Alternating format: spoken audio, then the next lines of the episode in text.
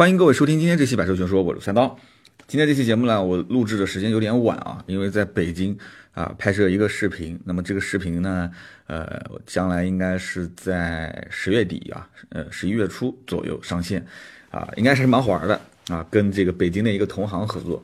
那么具体的信息呢，大家可以有机会看一看盾牌的朋友圈啊。我们近期也会发一些我们视频拍摄过程中的一些剧照，也不是剧照了，就是我自己手机拍的。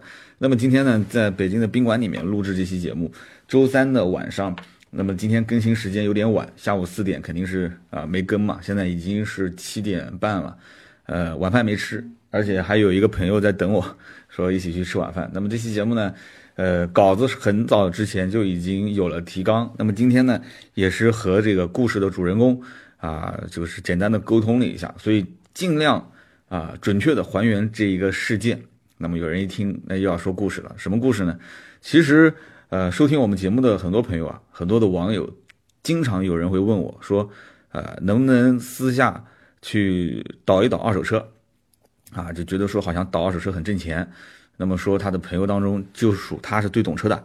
那么经常有身边的同事啊、亲戚啊、朋友啊想要卖二手车，那么他呢就想去找下家啊，就是倒一手，然后挣点钱。然后呢，想把这件事情就是除了身边的亲戚朋友，有没有其他的渠道啊？一边是收车，一边是卖车，呃，能不能当成一个副业？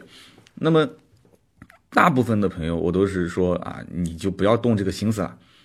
二手车行业水很深，那除了看车啊这些，还有很多很多很多方面。那么前段时间呢，还发生了一件事情，就是一个网友问我，说有一台保时捷的918啊，有个车主要卖，说你看有没有渠道，说能不能倒一手。那么我我觉得网友也蛮看得起我的啊，就像这种千万级的这种神车，那我相信全中国真正敢玩918的车行，收购它的这个买家。基本上我说不超二十家，应该说多了啊。上海有，北京有，其他的城市我还真的很少能见到，说能敢玩九幺八这样的车。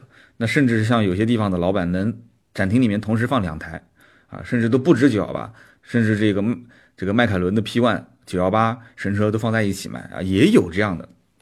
但关键问题是，人家就是玩这个车的。啊，这圈子里面这种大神还是有的，就是玩这个车的。微博上的大神我就不说是谁了，大家应该有的人也认识，对吧？他当时全程直播去买这个车，啊，那么当时他跟我讲说有九幺八车主要卖，我当时就问他，我就问了一句话：你有车主的私人的信息吗？就你有他的电话或者是微信吗？如果你有，那么这个单子我不敢说百分之百，至少我有五成把握我能把它给促成，啊，但关键问题是。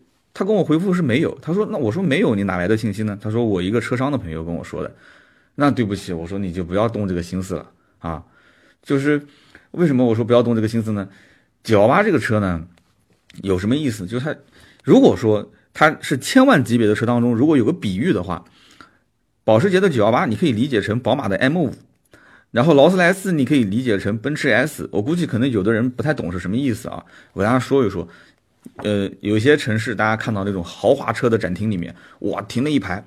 你注意看，停了一排什么车？宾利、劳斯莱斯是最常见的，法拉利都是最常见的，这些都是硬通货。什么叫硬通货？你可以把劳斯莱斯，不管是古斯特还是大劳，你可以把它当成是奔驰 S，只不过这个车商车商他玩的级别不同。奔驰 S 像包括作为我们车行来讲，你有多少我都可以收啊，只要价格不是太离谱，不是天价，我都敢收。为什么？收了都能卖得出去啊。这种车很好卖，非常好卖。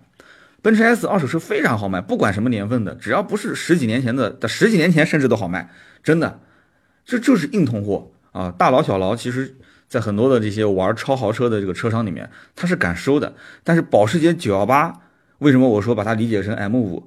它这种车子是要带情怀的，它是要带情怀的，它不属于刚需啊，不属于刚需。就很多的到这个级别的大老板，他不一定肯买。那么到了这个级别的大老板的儿子，他想买，这钱不一定在他手上，你知道吗？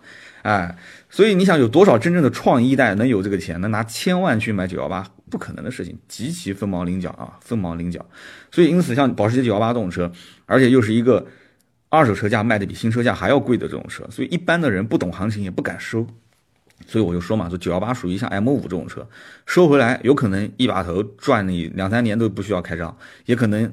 亏的连裤衩都没有啊。M 五就是属于就属于这样啊，你只要能 M 五这种车在车商里面只有两种情况啊，只有两种情况敢收。第一种就是你可以把原车主的价格压得尽量低，以非常低的价格把它收回来。因为他买 M 五的时候，我相信很多都是一些库存车，很多 4S 店 M 五都卖不出去，都放一年两年，最后兜底五折六折就给卖了。那你就压他价，你买的时候发票给我看，你把发票给我看，他肯定不给你看。哦，我发票丢了，我们以前收过啊，收过 M 五这种车，哦，我发票丢了。什么叫丢了？发票你肯定是有的，就是不想给我看，为什么呢？你给我一看我就知道了，你车当时买的很便宜啊，两百多万的车，你可能就是一百多万买的，对不对？那这个时候我再给你压价，那你就没什么底气了。但你即使不给我看，我肯定也是按照现在在售的最低价啊，老款我肯定还要再打折，那肯定不会开很高。所以就是属于这样的一种车型。那么九幺八肯定不是嘛，九幺八是属于收藏级的，真的是收藏级的，价格会卖得非常高。就是一个网友跟我说这么个事，我就说你如果有准车主的信息，你就给到我，没有就算啊。那么我刚刚比喻做 M 五，M 五一个情况就是价格压得非常低，我可以收；第二个情况就是，除非我有一个 M 五的预备买家，什么意思呢？就是准客户，哪怕就是他没有付定金，我也敢。就是我只要知道这个人是个准客，他肯定是要买 M 五的。那么大大概心理预期我清楚，那最好肯定是收个定金了，对吧？你找我定金找车收个钱，那收完钱之后，如果这边有一台 M 五。别人都不敢吃，都码不准行情。我只要中间有利润，我立马就把它吃回来，转手卖给他，两头对吧？中间赚个差价。所以说，万一要是你没有客户，你囤了一台这种 M 五，你会烂在手里面，真的是这样子。那九幺八这个行情，你说现在是在涨，对吧？但你也说不定，你等你那一天收回来的时候，突然就不涨了，也有这种可能性，就跟买股票一样的啊。所以这就我刚刚讲的，为什么说奔驰 S 我敢收，我敢收，有多少辆我都可以收。但是你要说玩一辆像像这种 M 五啊这种车，那我宁愿这个钱我不如收一辆 S 卖出去换成钱再收一辆啊，大概就这样。那么我要说这个故事呢，跟九幺八没有关系啊。九幺八九幺八这个是我们的一个粉丝，他只是问了我一下啊，一个网友说，哎收不收？然后我问有没有车主信息，他说没有就算了。那么这件事情呢，呃，就让我想到了另外一个很好玩的事，大家都听说过车虫车虫这么一个说法，对吧？今天这期节目其实。呃，我想说的就是一个车虫变车商的故事，什么意思呢？就车虫是属于倒卖信息的，车虫是不掏钱收车的，也可以理解成车虫是玩那种空手套白狼的事情啊。那么这一位网友或者说是我们的听友，他找到我，他其实他肯定是不想垫资，九幺八谁愿意垫呢？他肯定是第一个想问问说三刀这车收不收？那我收啊，对吧？哪怕就是我没这个钱，几个老板之间互相谈一谈，只要能挣钱，对吧？我也可以收。但是你没有车主信息，我们就不可能跟一个车商去打交道，对不对？再况且车主还没把车卖给车商，这中间有很多不稳定因素。那么另外一个就是，呃，你如果想赚这中间的茶水钱，你给到。车主的核心的信息是非常关键的。我马上在讲这个故事的时候，大家就知道了。一个合格的车虫一定是能搞定，或者说是能给车商做信任背书，就是能让这个客户啊对这个买车的这个人、这个车商能增加他的信任度，一定要干这种事情啊。要不然的话，你你觉得说啊，九幺八这种车就是雁过拔毛，哪怕就是拔一根汗毛，那至少也能赚点钱。对不起，你错了啊！你不在这个系统里面，你不要想这种什么茶水钱，不可能的事情啊，操作不起来。你你就这种你不在系统里面，你就是连登录在什么地方你都不知道。所以我就跟大家讲一讲今天这个故事，很好玩。这故事呢，是我一个二手车的同行，反正关系还不错。他的经历呢和我很像啊，他是这个 4S 店。原来是新车销售，然后后来做了二手车的这个总监，然后二手车总监出来之后，自己做二手车的生意，开车行。那我跟他肯定是因为经历相似，所以很聊得来嘛，对吧？那么他平时呢，他玩的都是一些小车。什么叫小车呢？小车就是我们通常看到的那些家用车，呃，几万块钱的啊，十几万块钱的这些车。那么这种小车呢，一般情况下来讲的话。呃，就是你只要转得快一些，不看走眼，玩的都是一些很常常见的这种家用车型，呃，量跑起来其实收入也还行啊。但是呢，大几十万、上百万的豪车他接触的比较少。那这个车商，我以前我就说过，车商是分门别类的。你平时如果是玩这种小车玩的多，你福特、大众、丰田玩的多，那平时找你。就提供就很多车虫啊，他就会提供信息给你说，哎，这边有一辆福特福克斯啊，一二年的收不收？啊，有一辆丰田卡罗拉，一七年的收不收？你要是玩这些车多，别人提供的这一类的信息，车虫提供信息就多。那你要是玩上百万的豪车，甚至是几百万的超豪，那自然而然的就是你收购这种车型的信息，别人提供的也会很多。这个里面主要是看你的啊资金，就你的财力啊，你的精力，最关键还有就是你的人脉关系啊。很多这种人脉关系不是一天两天，它是慢慢慢慢形成的。所以这个呢，啊，这个人我们就化个名叫李老板吧，啊，因为我们今天说的很多涉及到一些隐私，李老板啊，某个城市的李老板，那么这个李老板呢，啊啊，其实也不用说某个城市了，就南京的吧，因为到后面有很多的一些故事情节就发生在南京，南京的李老板，南京的李老板呢，当时啊，他有很多的一些同事啊。他因为他辞职有很多年了嘛，他很多同事在 4S 店还在上班。我相信现在在全国各地一定有很多很多这样的情况，啊，就是说老员工辞职出去了，开了个车行或者开了个修理厂，然后之之前的这些同事还在 4S 店上班，他就会把很多的一些客户倒给这些离职的以前的前同事，啊，这个呢有一部分是违规操作，但是有一部分呢你也说不清楚他是不是违规操作，啊，这个我要我要具体事情具体的跟大家去分析啊，你比方说。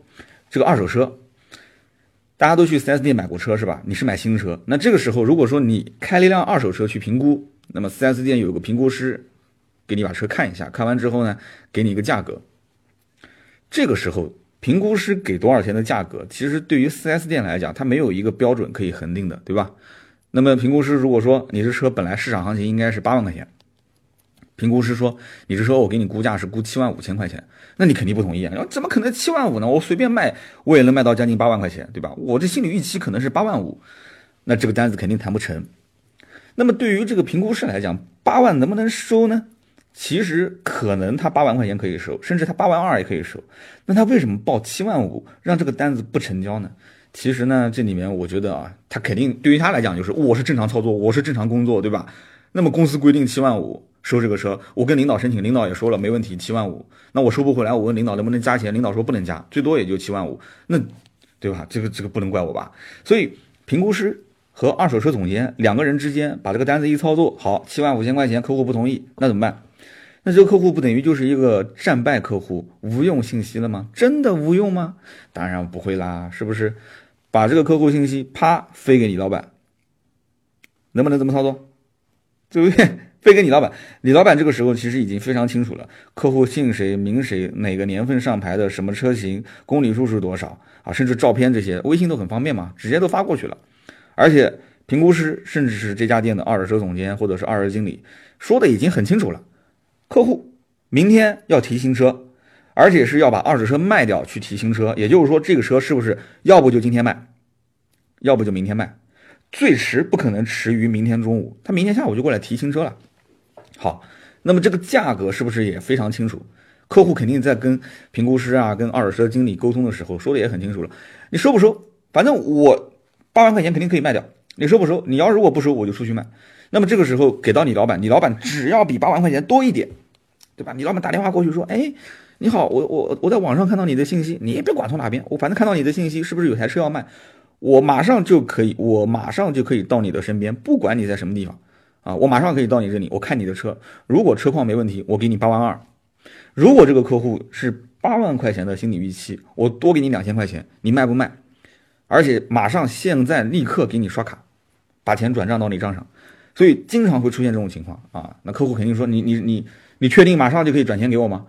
这个时候什么陌生人不陌生人没有关系，认钱说话啊，你只要刷的是八万二到我的账上，我管你是人是鬼，我不管啊，你刷钱就可以了。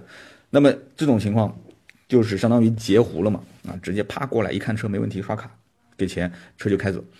那么因此，他就在这个 4S 店里面有很多的一些车虫，啊，这个表面是白天是 4S 店的销售销售经理、销售顾问、二手车经理、二手车顾问啊，但是呢，这个另一面其实另外一个身份就是车虫啊。你别看每家 4S 店销售一个个坐在那边没事干啊，在 4S 店好像也没客户，就玩手机。他玩手机的过程中，说不定就已经在飞单子，就已经挣到钱了，真的是这样子。这已经是公开的，也不是什么秘密了啊。所以呢，这个时候你可以理解成客户信息已经丢失了。那么，但是对于销售来讲，聪明一点的，他可以通过这个方面去赚到那么一点钱。但我不是说提倡大家这么干啊。你要是这么干，被 4S 店一旦发现，不但开除，而且是列入黑名单。你再去任何一家 4S 店投简历，你知道很多城市，包括像南京这个城市也不算很大啊，就经销商互相之间都认识。你列入黑名单，你就不要想在汽车这个圈子里面混了，哈哈。那么有一天呢，这个李老板呢，哎，他接到他这个前同事啊，就是在职的同事飞过来一个大单。什么叫大单呢？啊，就大几十万、上百万的车，那就是大单。那么这个大单子呢？是飞了一个什么车呢？飞了一台宝马的 i 八。那么这个李老板没有在宝马店干过，他的同事也不是宝马 4S 店的，那怎么会飞了一辆宝马 i 八呢？而且说是他的这个客户，什么原因？就是因为。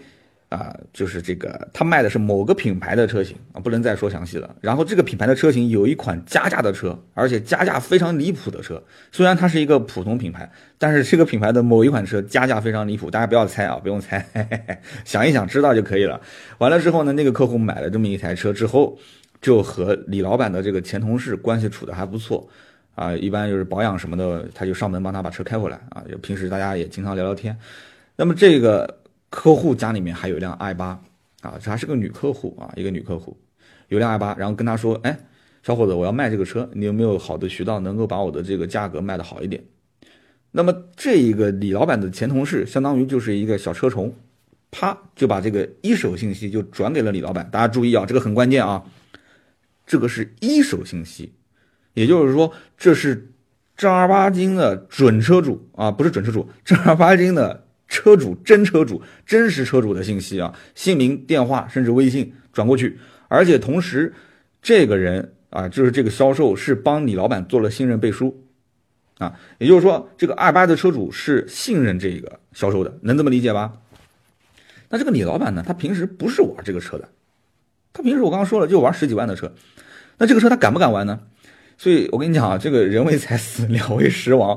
这种车，李老板第一反应又是一手信息，肯定能挣钱，对吧？玩肯定玩，但是这玩你怎么玩呢？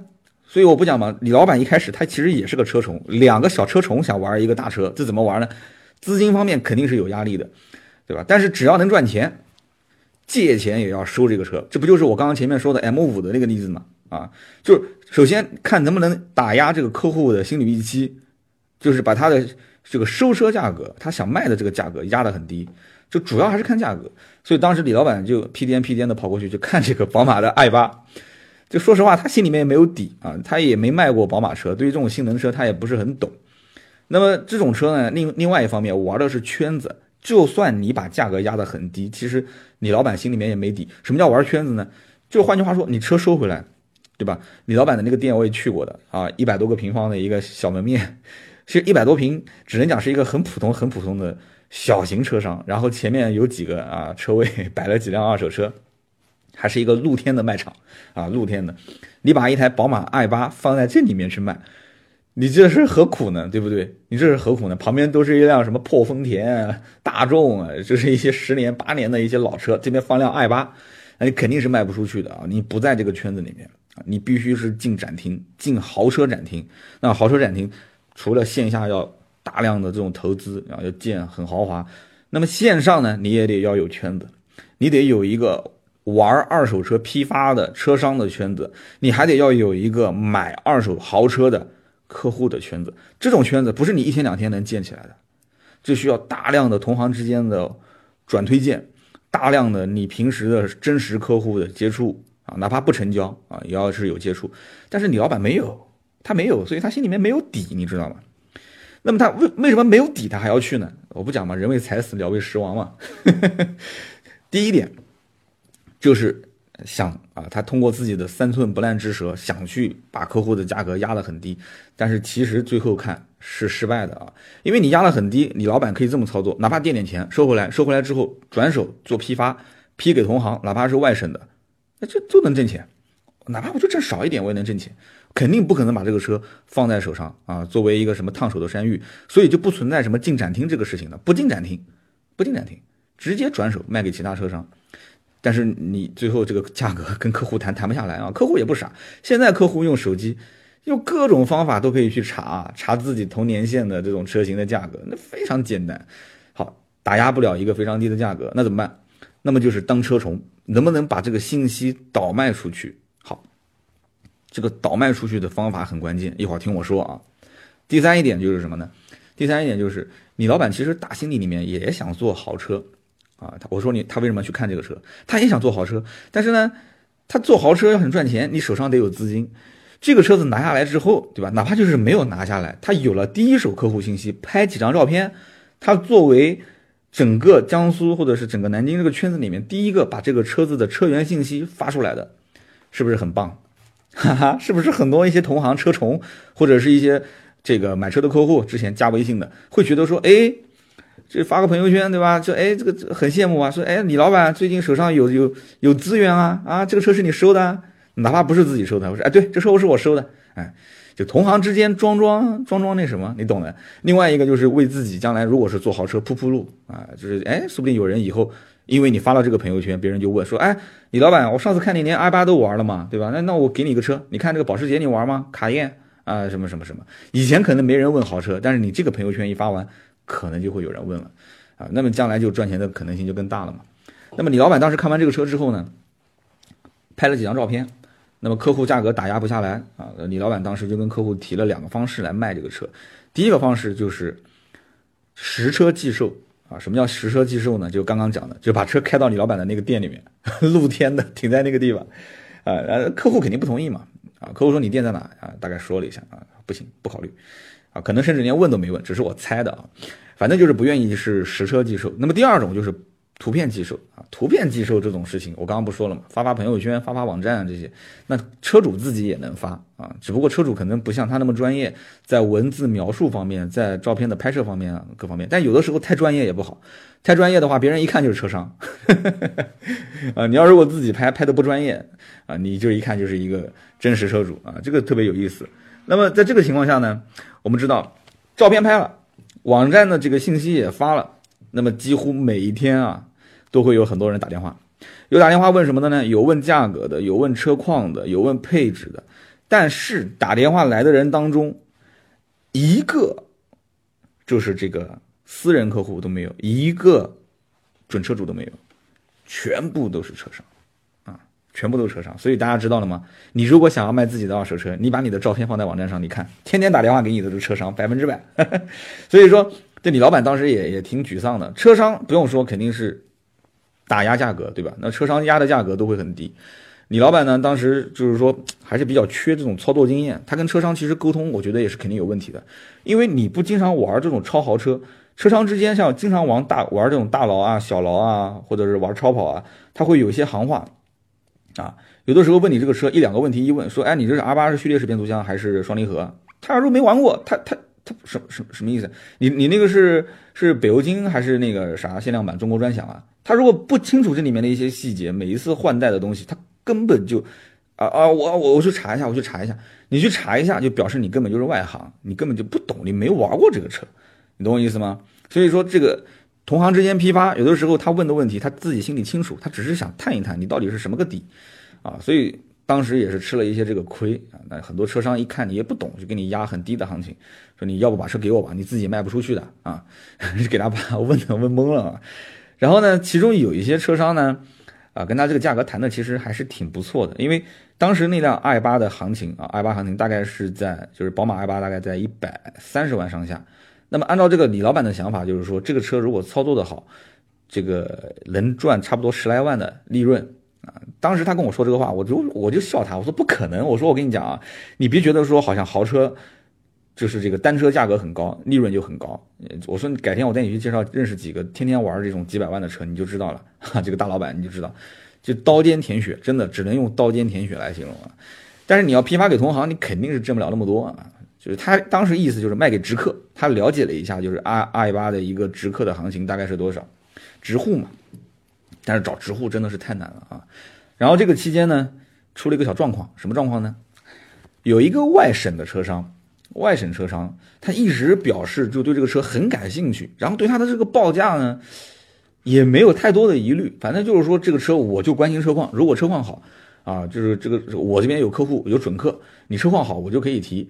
李老板觉得说这个讲的也靠谱，而且这个车商呢就觉得也有戏，因为他也是这样的人。我我背后有一个人想买宝马的 i 八，你这个价格如果说我合适，我就直接收了。对吧？那对于这个李老板来讲的话，我即使赚不到这十万，你那边能快速的接我的车，把我的车接走，你也能挣到钱，我也能挣到钱，那我们不是皆大欢喜嘛，对吧？两个人天天聊，天天聊，聊的都快称兄道弟了啊，都估计准备哪一天说见面一起喝个酒啊。然后呢，有一天那个车商就说了啊，那个外省的车商问说，说你能不能拍一下这个车辆的名牌啊？大家应该都知道什么叫名牌啊，就是在那个 B 柱的位置，很多车都是 B 柱位置啊。把车门拉开，B 柱的下方有一个车身的名牌，上面一般会记录这个车的出厂日期啊、车架号啊、产地啊等等这些信息。那么对于李老板来讲的话，他平时是做一些小车啊，几万块钱的车、十几万的车，那看名牌、看名牌这个事情很正常啊。很很多人就有的时候车商在异地啊，或者是。呃，就是在本地，但是不愿意跑，就说你就直接把名牌发给我。发名牌的意义是什么？发名牌就是去查这个车的保养维修记录啊，包括一些保险理赔记录啊，通过 4S 店的关系，通过第三方的关系。但是这一次，啊，这一次李老板把名牌发给外省的这个车商，结果这个事情就搞复杂了啊！怎么搞复杂的呢？他发过去之后，啊，原车主就开始每一天能接到。很多电话，叫什么电话呢？有的是，有的是说要来看车的啊，说我就是要买车的人，我是来看车的，啊，有的是车商，有的可能是正儿八经真的是要买车的。为什么呢？因为这个名牌发出去之后呢，这个车商也可能他是也发给其他车商了，通过 4S 店，通过车管所的内部的系统反查了这台车车主的信息。其实非常简单，我跟你说，真的，现在你说什么隐私不隐私？呵 呵哎呀，我也不说什么了。反查到了这个车主信息，大家看到很多二手车的车商啊，拍车的时候他是把车牌照全批，以前还不全批，以前只批可能说，好比说苏 A，他把后面数字给批了，现在是连城市都得要批掉，你苏都不能出来，为什么呢？你想，如果是苏 A，那就南京；苏 B 就无锡；苏 C 就徐州；苏 D 就常州，对吧？苏 E 就是苏州；苏 F 就南通。你只要出现了苏后面一个英文字母，我是不是可以锁定这个车的落户城市？可以吧？我锁定的落户城市，我是不是能反查这家当地的这个几个宝马 4S 店的系统里面去查啊？你想玩玩这种豪车、超豪车的车商和当地的豪华车品牌的 4S 店的关系肯定是很好，对吧？甚至于你能玩这么多的超豪的车，肯定是在当地身份也是有一点啊，就是这种人跟车管所的关系肯定也是很到位的嘛。所以当时名牌发出去之后，啊，这个。i 八的车主就接到了很多人的电话，甚至有客户直接开车到这个车主的小区门口，就连你住哪个小区我都知道，然后打电话让车主下来说一起去看车。那么也就正因为此啊，就是虽然说车这个车主没有把车卖给他们，但是正因为此，车主的心理预期一而再再而三的提高。啊，这些人说你卖我，我给你个价格，你卖给我，好吧，我给你价。而且你想，他们给价的基础是李老板已经报给过他们批发的价格的基础上，所以他们报价很准，他们报的价格一定是比那个价格高，是不是？哎，那么有人讲说这故事是不是到今天就结束了呢？当然没结束了啊，这个这个单子其实到了这个位置的时候，李老板已经是危机四伏，随时随地这个单子可能就崩掉了啊。那么李老板说，这个单为什么最后成功了呢？很简单。首先就是前面那个车虫，大家还记得吗？就是 4S 店的那个销售给他做了背书，在这里面，那个销售一直也是也是在给这个车主吹耳边风，就是说你不能去，就是给这些不熟悉的人去交易啊，这里面还是有套路的。他们能收的价格，李老板一定能收啊。他不停的是在做这个工作，所以你看，作为一个车虫，你想去返一点水钱也不容易啊，想拿一点佣金也不容易。你要你一定要做这个背书的工作。那么对于李老板来讲的话，李老板，他第一个是有车主的一手信息，这是最重要的一点。那虽然说这个信息后来也暴露出去了。第二个，李老板是最早，也可以说是跟车主第一个见面的车商啊。那我们就跟大家大概介绍一下这个李老板。这李老板呢，啊，形象 还不错啊，反正一个一个小帅哥，谈吐呢还算优雅啊。以前在 4S 店也做过一些小领导，所以平时就是举止各方面还算比较有个范儿。见车主的时候，他跟我讲，他说我当时见车主的时候，我穿个西装，打个领带啊，就很多细节也很到位啊。所以有的时候车主跟就是卖车的人跟这个车商或者收车的人之间第一次见面这种建立信任的关系，我觉得讲的有点夸张，就有点像初恋一样，他还是有那么一点点的依赖性。就如果说你李老板能给车主留下一个不错的印象，中间又有一个熟人做信任背书，这条线才没有断，才没有断掉。这条线咔嚓一断掉就结束了。所以兄弟们，你不你们不要认为说好像就是我空手套白狼去倒几辆车是很容易的一件事，没有那么容易的。那么最关键还有一点就是，在这个时间点上，李老板为什么一直坚持不懈的还在跟这个单子？就是因为他已经找到了一个准客户，虽然说这个准客户比较远，在四川，哈哈，在四川的成都啊，在四川。完了之后呢，就说到这个这个四川啊，我讲一个题外话，我曾经卖过一辆二八啊，就是不是宝马的 i 八，我这个 i 跟 r 可能说不太清楚。我曾经卖过一个奥迪的 R 八，然后买过卖过一个奥迪的 R 八，是最远最远是卖到了四川的自贡。啊，可能我当时我我都我都可能不太了解这个地方，什么四川自贡啊？四川自贡应该是川 C，好像我要没记错的话，当时就是一个网络上的一条信息，是被我无意之中发现的。我我当时以为就是一个网友，就是可能很随意的留言说我要买 R 八，我要我要询价，然后这是我的电话。那我看那个电话号码又又不是很顺，还没有我的手机号的尾号顺。我，但是我还是打过去了，因为我就想就是我当时就想卖车，特别是这种。豪车啊，我特别想卖，打个电话过去，结果一顿沟通啊，我跟他沟通各方面还是比较通畅的。那个人也觉得说，哎，你小伙子也挺坦诚的，价格合适，你又是 4S，他反复问我你是不是 4S 店，我说我是 4S 店，我真的，我说不行，我打座机给你。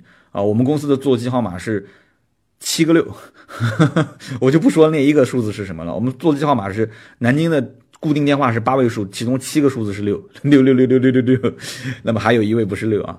你想这是这个电话号码，所以我打过去之后，他一看他就相信了，你是你是这个正规 4S 店，然后就飞过来找我，就把这车给卖了啊！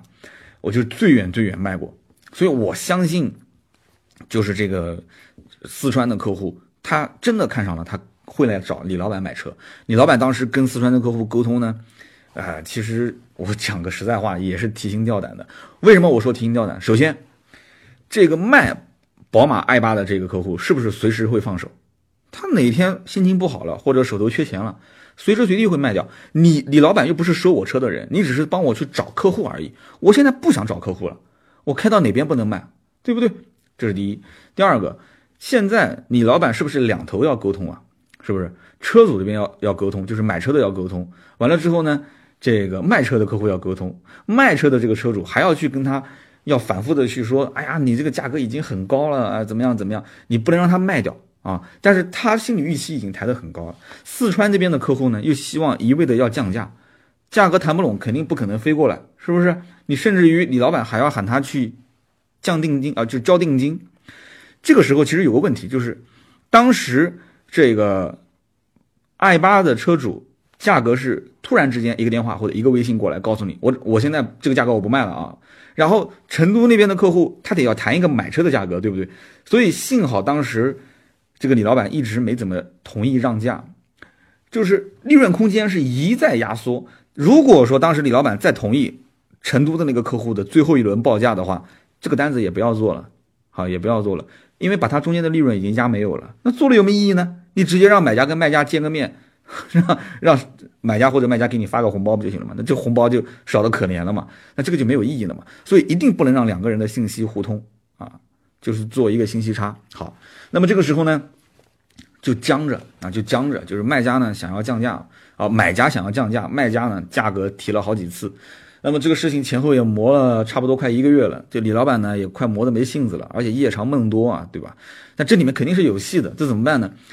就觉就就反正你要找到这里面的疑疑难杂症的这个具体的点啊，这里面一共有两个点要解决，大家注意听啊，第一个点是什么？第一个点就是。既然两个人都要买，对吧？价格也谈的差不多了，那我第一是到底是先和买方签合同，还是先和卖方签合同？你是个倒爷，你知道吗？到现在为止，其实他还是个倒爷，他只是个车虫。那如果说我先和买方签合同的话，啊，我先和买方四川这个客户签合同，那如果说南京的这个 i 八车主卖方他突然说不卖了，这怎么办？他不卖了，不卖了，合同已经签了，违约，你要赔违约金。你不但要赔违约金。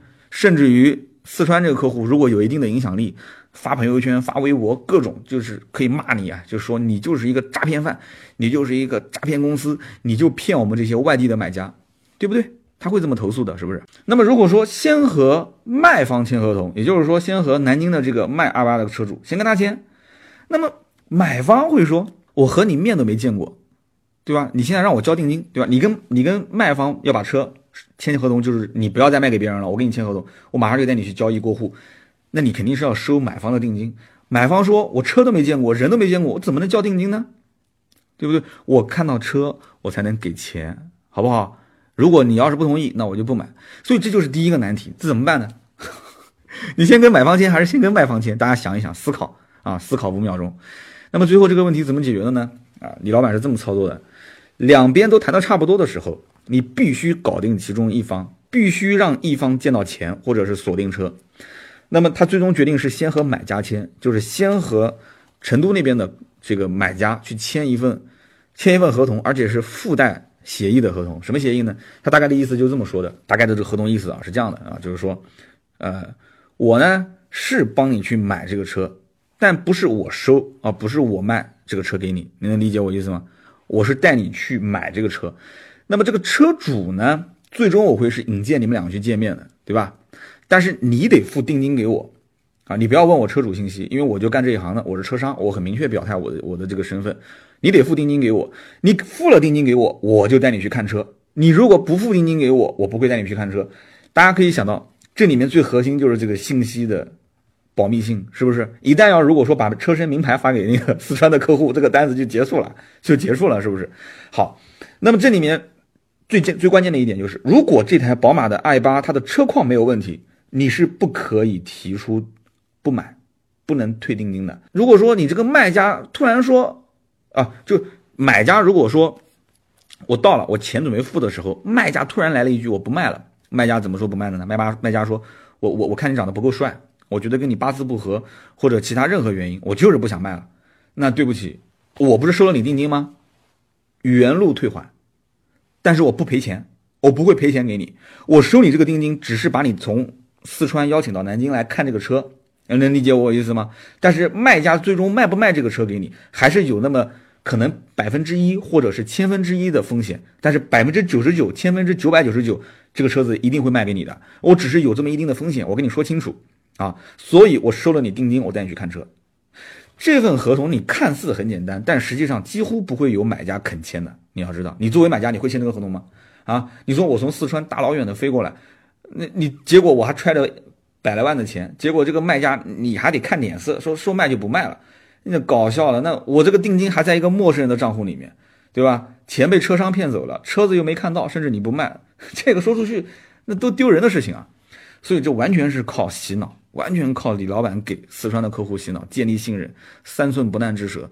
最后啊，客户终于同意打定金，打了多少钱定金呢？听好了，一半的车款。啊，这个里面我马上又要说了，为什么要打一半的车款？接下来就是第二个问题，第二个问题解决这个问题，基本上这个单子就已经八九不离十可以成功了。这个时候，你是不是应该去找卖家去签收车合同？那么卖家如果跟你谈好了，说我这车决定卖给你了，是吧？不管你找来是什么样的客户，反正他愿意给钱就行了。好，那么怎么付款？这是最核心的。卖家只提了一个要求。我看到钱，我才从我的车库把车开到车管所去过户，然后沟通啊，说能不能我们我们我们开过去，然后过户过到一半，因为你要知道这种二手车交易是很常见的，到底是这个买家先付款还是卖家先付款，对吧？是先付款后过户还是先过户后付款？那这个没办法解决，这个没办法的，就是物理上的问题，没有问没有办法解决，那怎么操作？一般都是过户过到一半。过到一半还剩最后一步的时候，往前推进一步，过户完成，往后撤也可以把这个过户程序撤掉，在这个过程中，把剩下来的一半的款付掉，啊，就之前先付一半的款，所以这就是为什么先去签四川客户的这个订单，然后让四川客户先打六十多万过来，啊，就先把定金给收了，那么这个里面。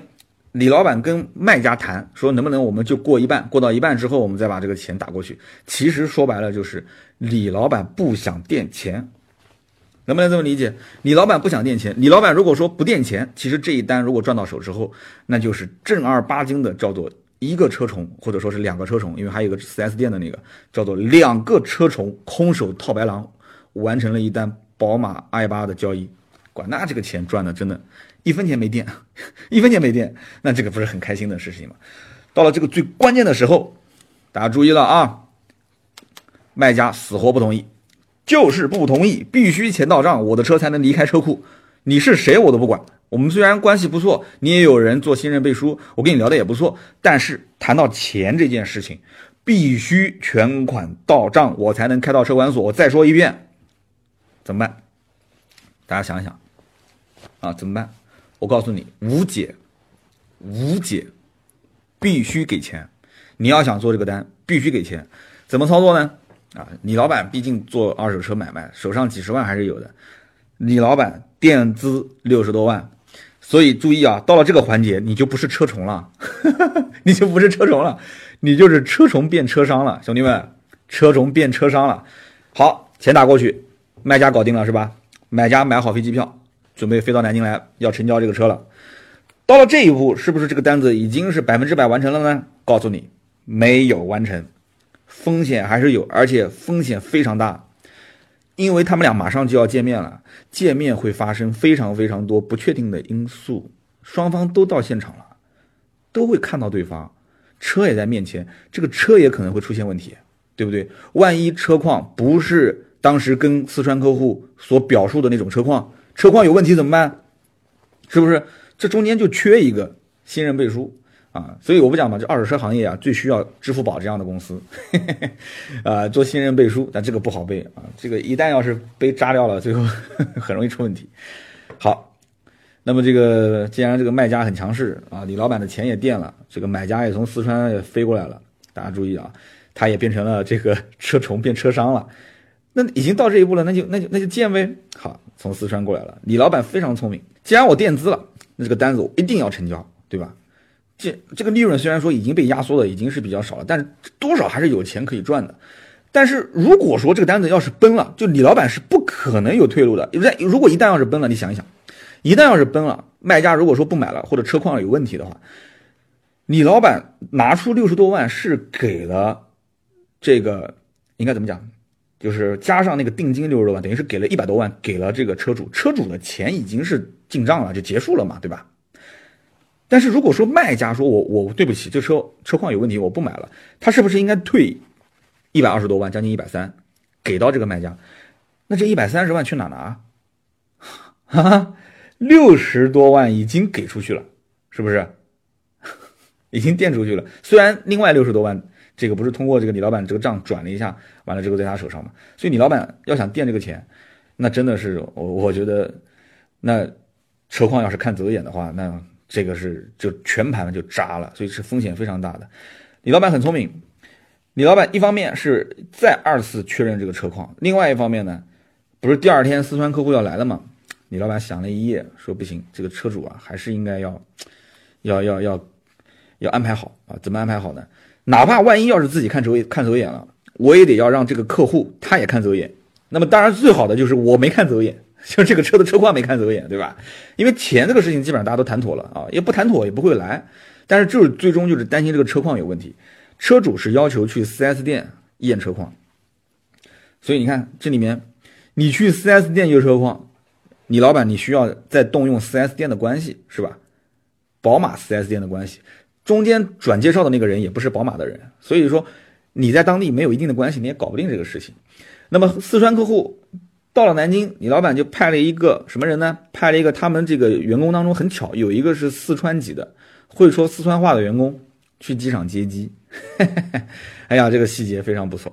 然后开了一辆奥迪 A 六过去的，这都是细节啊。奥迪 A 六展示实力嘛，对吧？虽然也不是什么特别特别好的车，但是起码也够了啊，表示尊重。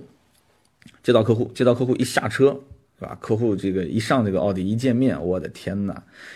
啊，对方张口一句四川话。啊，我不太会说四川话，要得哈。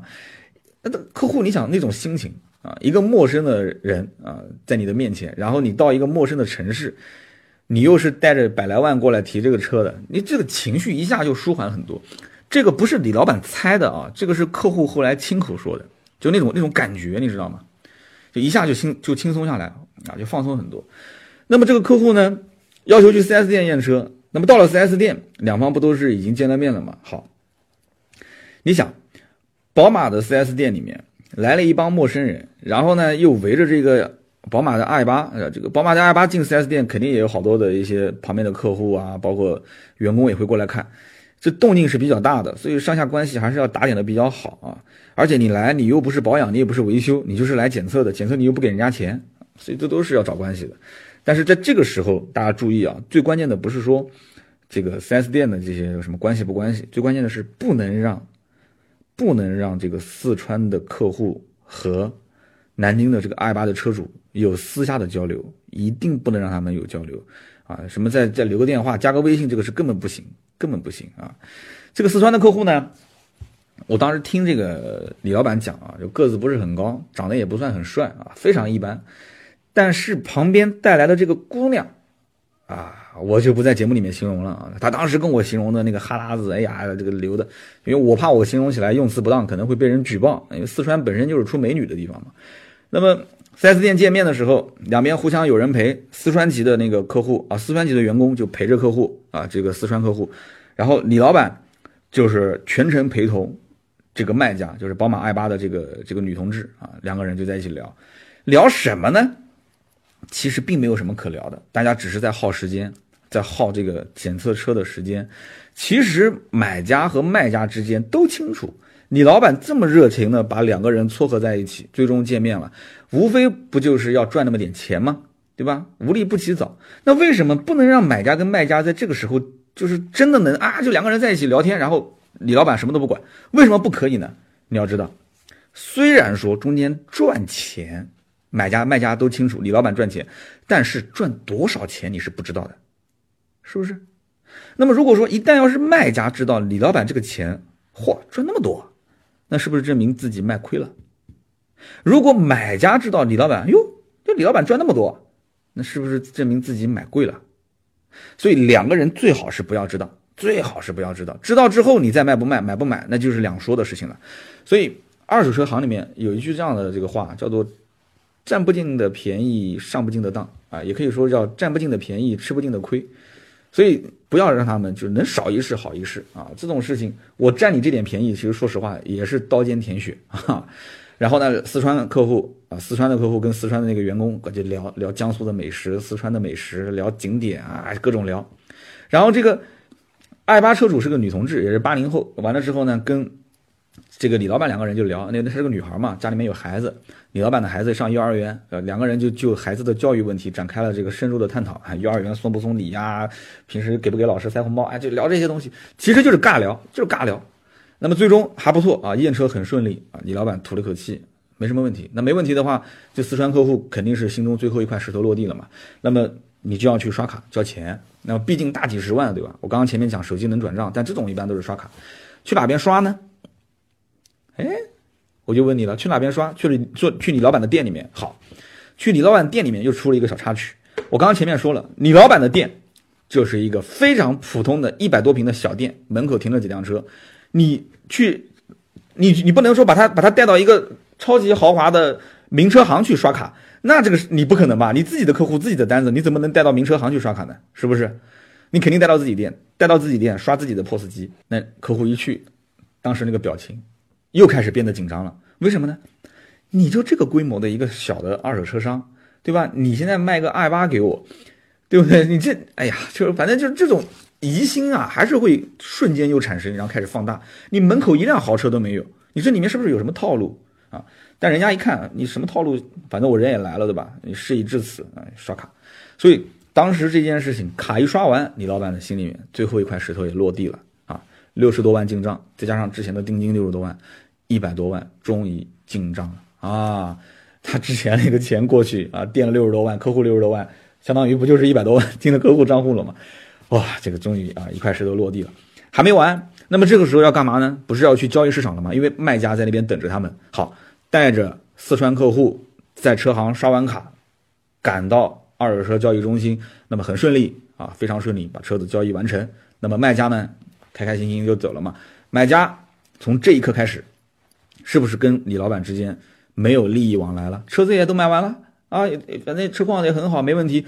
然后李老板就当他面把拖车都安排好，这车子直接就往往四川成都就往往他老家去发了嘛。那么这个时候呢，哎，客户心情也不错，时间还早啊，意思就是说那就一起吃个饭吧。李老板就带他去吃饭啊，这里面也很讲究，李老板就很有，他是很用心的一个人。李老板是这么想的，那我带你去吃饭，你宝马 i 八的客户什么山珍海味没吃过，所以呢，李老板就带他去吃了一个苍蝇馆子啊，苍蝇馆子大家都知道，就是反正就是街边小巷的这种啊。口味很好，很地道，但是呢不一定环境很好啊，就这种。那这个小饭馆的老板娘和李老板很熟啊，就李老板经常和很多老板娘打成一片。那么这个老板娘跟他很熟，一来了，老板娘很热情，对吧？南京大妈大家都知道，特别能南京南京话叫很能少啊，就很能聊天，本地方言。然后呢，这个啊又是过来敬酒，又是过来怎么的？然后跟这个一看说，哎这哪四川来的客户？哎呦四川客户啊就聊，就跟他讲讲南京本地的特色。甚至还把李老板夸了一遍啊！李老板是我见过卖车当中最优秀的。哎呀，这个什么什么，我给足面子，我面子给的。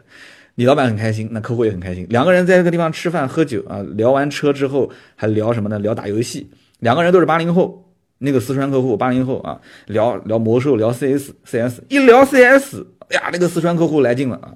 他说我当年在成都啊，全国 CS 这个比赛，成都赛区，我和我兄弟举办的。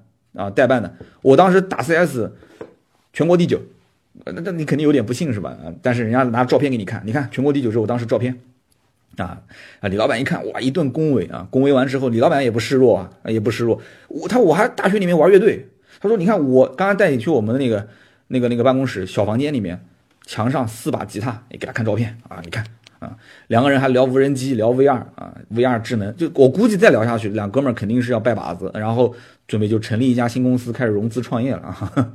然后当天晚上，李老板把这个这个宝马 i8 的车主啊，四川客户安排到了五星级酒店入住啊，五星级酒店入住是李老板安排的。那么第二天呢，说你就不要走了，他很热情，说你不要走了，当个朋友处，对吧？这个安排一个安排一个员工开个车陪着你，然后呢？去游览一下南京的景点，对吧？呃，然后你你想，你当前一天晚上这个肯定他也是比较辛苦啊，因为毕竟是两个人入住嘛，对吧？第二天呢，就稍微行程安排的宽松一些啊，安排了一个这个专专职司机加导游啊，就陪他玩。因为李老板说我比较忙，我第二天还有事，实在是不好陪。然后最后送到机场，开开心心的送走。送走之后，故事还没完啊！送走之后，客户回到了老家，然后然后车子也到了，开开心心的开上车之后。车主甩手，甩手给李老板和他的那个四川员工，每个人转了两千块钱，就算是红包钱。一个人赚两千，一个人赚两千啊！听好了，这都是啊，实是是真实的事情啊，真实发生的事情。这个订单顺利的完成了啊！但是这个时候，李老板，你想啊，单子是完成了吧？但你不要忘了，背后还有一个人的钱。没有分呐，你老板的钱赚的钱不能一个人揣在兜里面，因为你的第一手信息的来源，你的源头是之前的那个 4S 店的在职工作的同事，对不对？虽然他没有忙前忙后，但是他中间在处理这个原车主的信任背书这件事情上，其实起到关键性作用的，是不是？所以拿出一部分利润，你要分给他，这个肯定之前都谈好的。好，今天这期节目呢，我们也聊了，我的天，也快聊了将近一个小时了啊！有朋友在等我吃饭。这个呢，其实呃，我不知道大家总结出了哪些哪些事情，我也不知道，我也想这个帮大家总结什么。反正说白了，服务有钱人，我也服务很多很多有钱人，这里面很多都是细节啊，要想得很周到，很多细节。你说钱好赚吗？说起来有些地方很好赚，但是呢，其实也不好赚。你觉得今天我说这个故事，这个钱好赚吗？啊，欢迎大家多多评论。这里面呢，我说实话。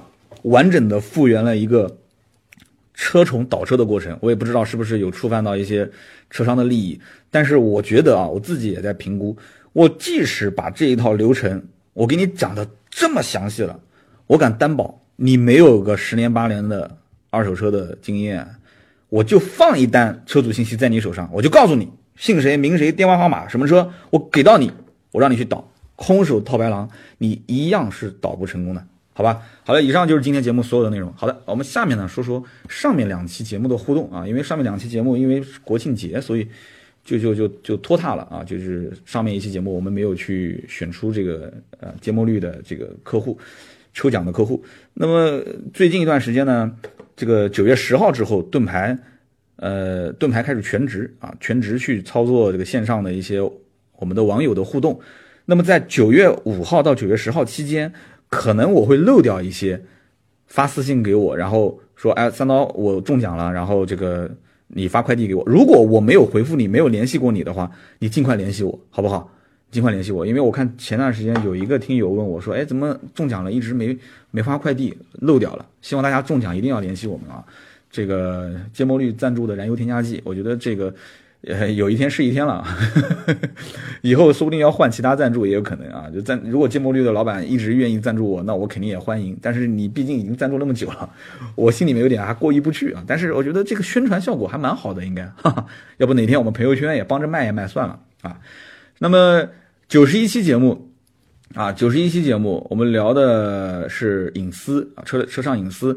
那么有一位叫做 Richard M. 路啊，Richard 瑞 R I C A R D O M 路啊，他说：三刀，我听你节目有三年多了，呃，最开始听你的节目的开场语是聊买车各有千秋，谈用车爱恨情仇。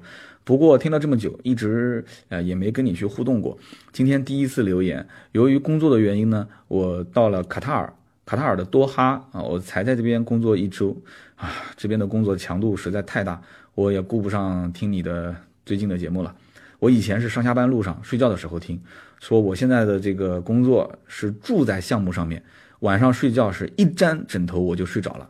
我已经落下好多期没听了，就我看这个留言其实还蛮心酸的啊，因为呃，我们听友当中有很多在国外的，有的是留学生，有的是工作的，其实，在。这都不算异乡了，这在异国啊，在异国工作真的吃不好住不好。我这个人其实特别讨厌出差，哪怕就是五星级酒店啊，专车接送我都讨厌，我特别讨厌任何城市我都我都不愿意待，因为真的是这样子的，就是你再大的房子，再怎么豪华的装修，其实你没有身边那几个人啊。你就没有家的感觉，你一个人住的那不叫家，一个人住那叫窝啊，一个人睡觉那叫休息，那不叫睡觉啊，两个人才叫睡觉，一个人叫休息，所以讲这个有点心酸啊。反正 Richard M 路啊，你如果国内有亲人的话，留个联系方式啊，点我的头像就是私信我，然后快递给你的亲人啊，家里面肯定有人有车嘛，对吧？送一瓶燃油添加剂给你。那么下面一位叫做痞子孙孙啊，痞子孙孙说啊，我听节目呢有将近快一百期了。呃，首先声音不错啊，其次呢，节目的趣味性、故事性也挺吸引人的。他说很多事情我是有共鸣的，比方说你说那个人马车那一期，他说很有深意，我也想通了很多国内的汽车品牌它的一些营销策略，呃，它的一些深意，提一点建议啊，说你在介绍一些车之前，能不能把车辆的特点以及推荐购买的车型说一下？呃，给大家一些建议，比方说后期这个车型的保值率的问题啊。这个车型的优点、缺点啊，啊，反正我是路转粉啊，说这个我可能比你，我比你小几岁啊，所以没什么代沟啊。我说一直听下去，谢谢。我觉得这个建议非常好。我之前在，呃，每一期聊车的时候，我自己也在想，我想这车聊来聊去，到底聊什么呢？对吧？我总归是要帮大家，就是要聊一些有用的东西。但一方面大家要听故事，对吧？但是不一定说每个车跟我都有故事。这里面我接触过的车，我接触过的人和事，你像今天这件事情，那我会说给你听。但是有些新车刚上市，刚上市的新车还是蛮多人想了解的。那这些刚上市的新车跟我不可能发生什么故事啊，所以我还是利用我十多年的这个汽车销售的经验，帮大家去捋一捋。就像他说的，啊，这里的优点、缺点。保值率、建议购入的价格，然后这些车的一些其他方面的购买建议，我觉得这应该是我节目存在的一个价值，好吧？谢谢，痞子孙孙。那么再下一位呢，叫做奇石啊，奇石石头的石，奇石 TJ，他说这个三刀啊，关于隐私这个事情呢，它是一个双刃剑。我举个例子啊，二手车的买卖，你可以花几十块钱查一下这个车的维修保养记录，还有保险记录，还有我觉得。在一定一定程度上来讲，这个其实也是隐私，对吧？这些信息渠道，我觉得很大程度上来讲，它的来源也不是那么的正大光明。但是，我觉得对于买家来说，如果我能利用这种信息，我是不是降低了买到事故车的风险？对不对？所以，所谓的隐私，它是没有绝对的。这些信息你可以，你可以美化，你也可以假，就作假。那么，我觉得违法这个成本也很低。如果说事故二手车平台是买到一台造假的，你就赔十台，并且这种什么所谓的公信力的平台，我把你公之于众，就是相当于就是你这个人就是个失信人员。他说：“我相信打死这个车商啊，他也不敢再卖事故车，也不敢造假。那么还有就是，你看把隐私公开化，比如说像在在日本啊，在日本很多的一些二手车商，他们会带这个小本本是吧？日本车带的小本本，它里面都会有维修保养记录，是不是？我以前在我节目里面也说过。那么维修师傅就是这个车所有的，哪怕每一次维修，他的师傅是谁都会写在上面，它不是信息是孤立在厂家保险公司的系统里面。”啊，这样的话，你说隐私它还是不隐私呢？啊，其实这样不是也挺好吗？嗯，关于这这个留言呢，我只说一句话：上期节目我说过，所谓隐私是属于你个人又不愿意向别人透露的信息，好吧？大家去琢磨琢磨这句话到底什么意思。好，这是九十一期节目的三条留言。好，我们接下来看九十二期。九十二期节目呢，这个讲了这个我的一个自驾游的囧事啊，也比较水啊，有点比较水。但是国庆节期间更新啊，这个大家也多多理解。那么有三位听友啊，第一位叫做金融七五零啊，金融七五零说，飞流直下三千尺，疑是银河落九天，其实就是李白喝大之后对着一株小泉产生的幻想啊。无酒不李白，我知道这个留言是什么意思。他其实想说，就是我上次讲这个桃花潭水深千尺啊，桃花潭水深千尺，呃，不及汪伦送我情啊，还是赠我情送我情啊。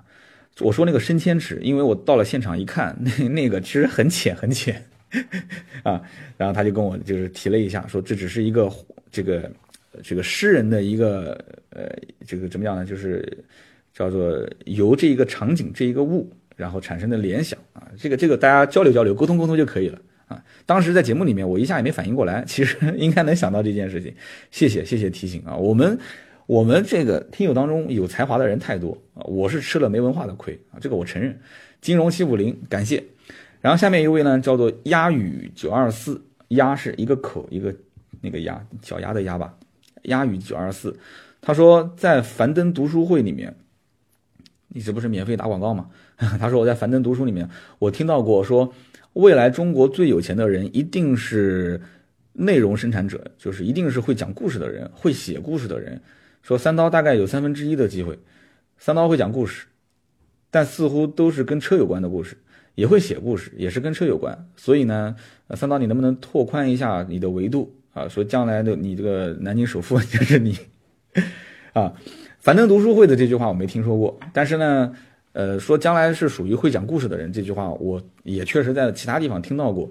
关于这个什么内容生产者，你要知道。人外有人，天外有天。我最近在听一些这些这个有声读物啊，也反正我感兴趣的特别多。有的是可能是兴趣爱好啊，就是有的可能是小说。我最近听好多小说，那里面的那种玄幻世界，能吹牛的、能讲故事的太厉害了。这些人啊，那我们算什么呢？我们算什么呢？内容生产者他也要分很多种。像我这样的，说实话，我不是自己看清自己啊。我觉得有那么多人喜欢我，那是真的是老天给我的这种后代，就是给了我一碗饭吃，所以我是有敬畏之心的。但至于说什么成为中国最有钱的人，什么南京首富，我跟你讲，我不要做南京首富，我也做不了。我就我就一个月就马云不说了吗？一个月就这么一两万块钱，那那是最开心的。那当然了，这个标准每一年不一样，我就压着平均线，超一点就可以了。啊，就是我不要拉低我们这个城市的平均收入，就是平均线，平均线高一点点，我觉得这个日子应该过得还是蛮滋润的，对吧？太平盛世嘛，对吧？就是平均线高一点，你一日三餐你就吃吃稀饭也无所谓嘛，对吧？那你有好日子谁不想过呢？那更好一点的这种改善生活的东西，有能力就去就就就去改变一下也可以，对吧？也不妨，无伤大雅。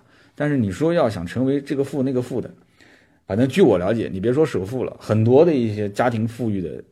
那跌宕起伏的故事可多了，我我不想我的人生经历这样的一些事情啊。那至于说讲故事、写故事，那也是能力范围之内。就比方说今天这期节目啊，我们开心了就讲一个。那么明天、后天这几期我们是说说新车，可能就没有那么多故事了，哈 哈就说的我二位。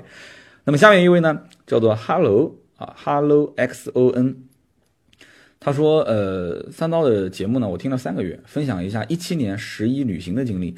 当时是从洛阳开到湖北的宣恩县，大概八百多公里。那么十月二号早上九点出发，结果到了晚上九点，我们才到目的地，开了十二个小时。可是我并不是很累，说我当时开的呢是二零一一款的奥德赛，我当时带着我的老妈、老婆还有我的两个孩子，我们一路也就是大概九十迈左右吧，我们有说有笑。这路上呢，这个车也不是很多，我一个人开，我老妈呢坐在副驾驶。他怕我打瞌睡，一路跟我聊他们小时候的呃有趣的事情啊。我老婆坐在副驾驶的后面，两个孩子呢在后面呢睡觉。那这个画面真的非常温馨啊！我当时呢所准备的东西可全了啊，有方便面，有野炊的一些啊套件，有生小米，有水果，有矿泉水，有被子，有有夏天的凉被啊。他说，老婆老妈还说，哎呀，你怎么带那么多东西啊？然后我说十一高速可能说堵就堵啊，很用心。总之呢，那一次旅行很完美，很顺利，车开的也很舒服啊，百公里八个油左右啊。那最主要的就是像三刀说的，不管去哪里，风景不重要，重要的是心情。非常感谢分享了这么一段你的旅程的经历。其实啊，我看了也很感慨啊，这个亲人健在啊，上有老下有小，有老婆陪伴。我觉得呢，有些时候啊，就是说。真的，你银行里的钱，你盯着它看。你如果说盯着手机看你的银行存款后面那么多零，你能笑，那我觉得你这个病可能也花这么多钱你也治不好了。就是很多一些东西在你的能力范围之内啊，还是可以适当的改善改善。我刚刚前面也说了，你比方讲自驾游，自驾游其实成本是比跟团游要要贵很多的，但是这种感觉是很好的，虽然也很辛苦。那么另外一点，嗯，有的时候呢，我们也缺乏一些安全感。就是说，家里面可能没几套房子，银行里面没有个几个零的存款，那可能觉得说，好像就是在这个社会上面打拼啊，或者怎么样，总觉得好像空就是空空的，就随时好像都会这些东西都不属于我啊。所以就是在这种情况下，那一丝丝的幸福感，我觉得还是大家记住我之前说的那句话，这有点心灵鸡汤了，就是你的能力大于你的欲望，你就幸福；你的能力小于你的欲望。你就不幸福。你像这一位听友啊，开高德赞，带着一家人出去转一转、玩一玩回来，对吧？虽然辛苦一些，但是他那种幸福感，我觉得真的，那不是其他的一些比他更富有的人能买回来的，是不是？大家想一想。好的，今天这期节目，怪聊的时间有点长了，嗓子有点吃不消了，七十多分钟了。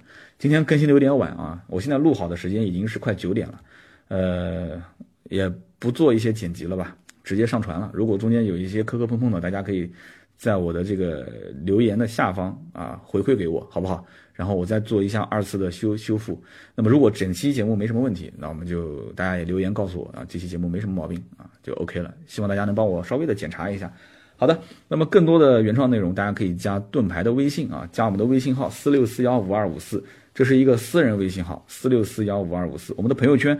每天都会更新最新的内容。那么，如果你有买车、买新车、买二手车或者卖车的需求啊，甚至你有其他的改装的需求，你都可以找他啊。我们有每天二十四小时的，不能说二十四小时了，每天白天我们会有全职的客服人员啊，去对应大家。好，今天这期就到这里，我们下一期接着聊，拜拜。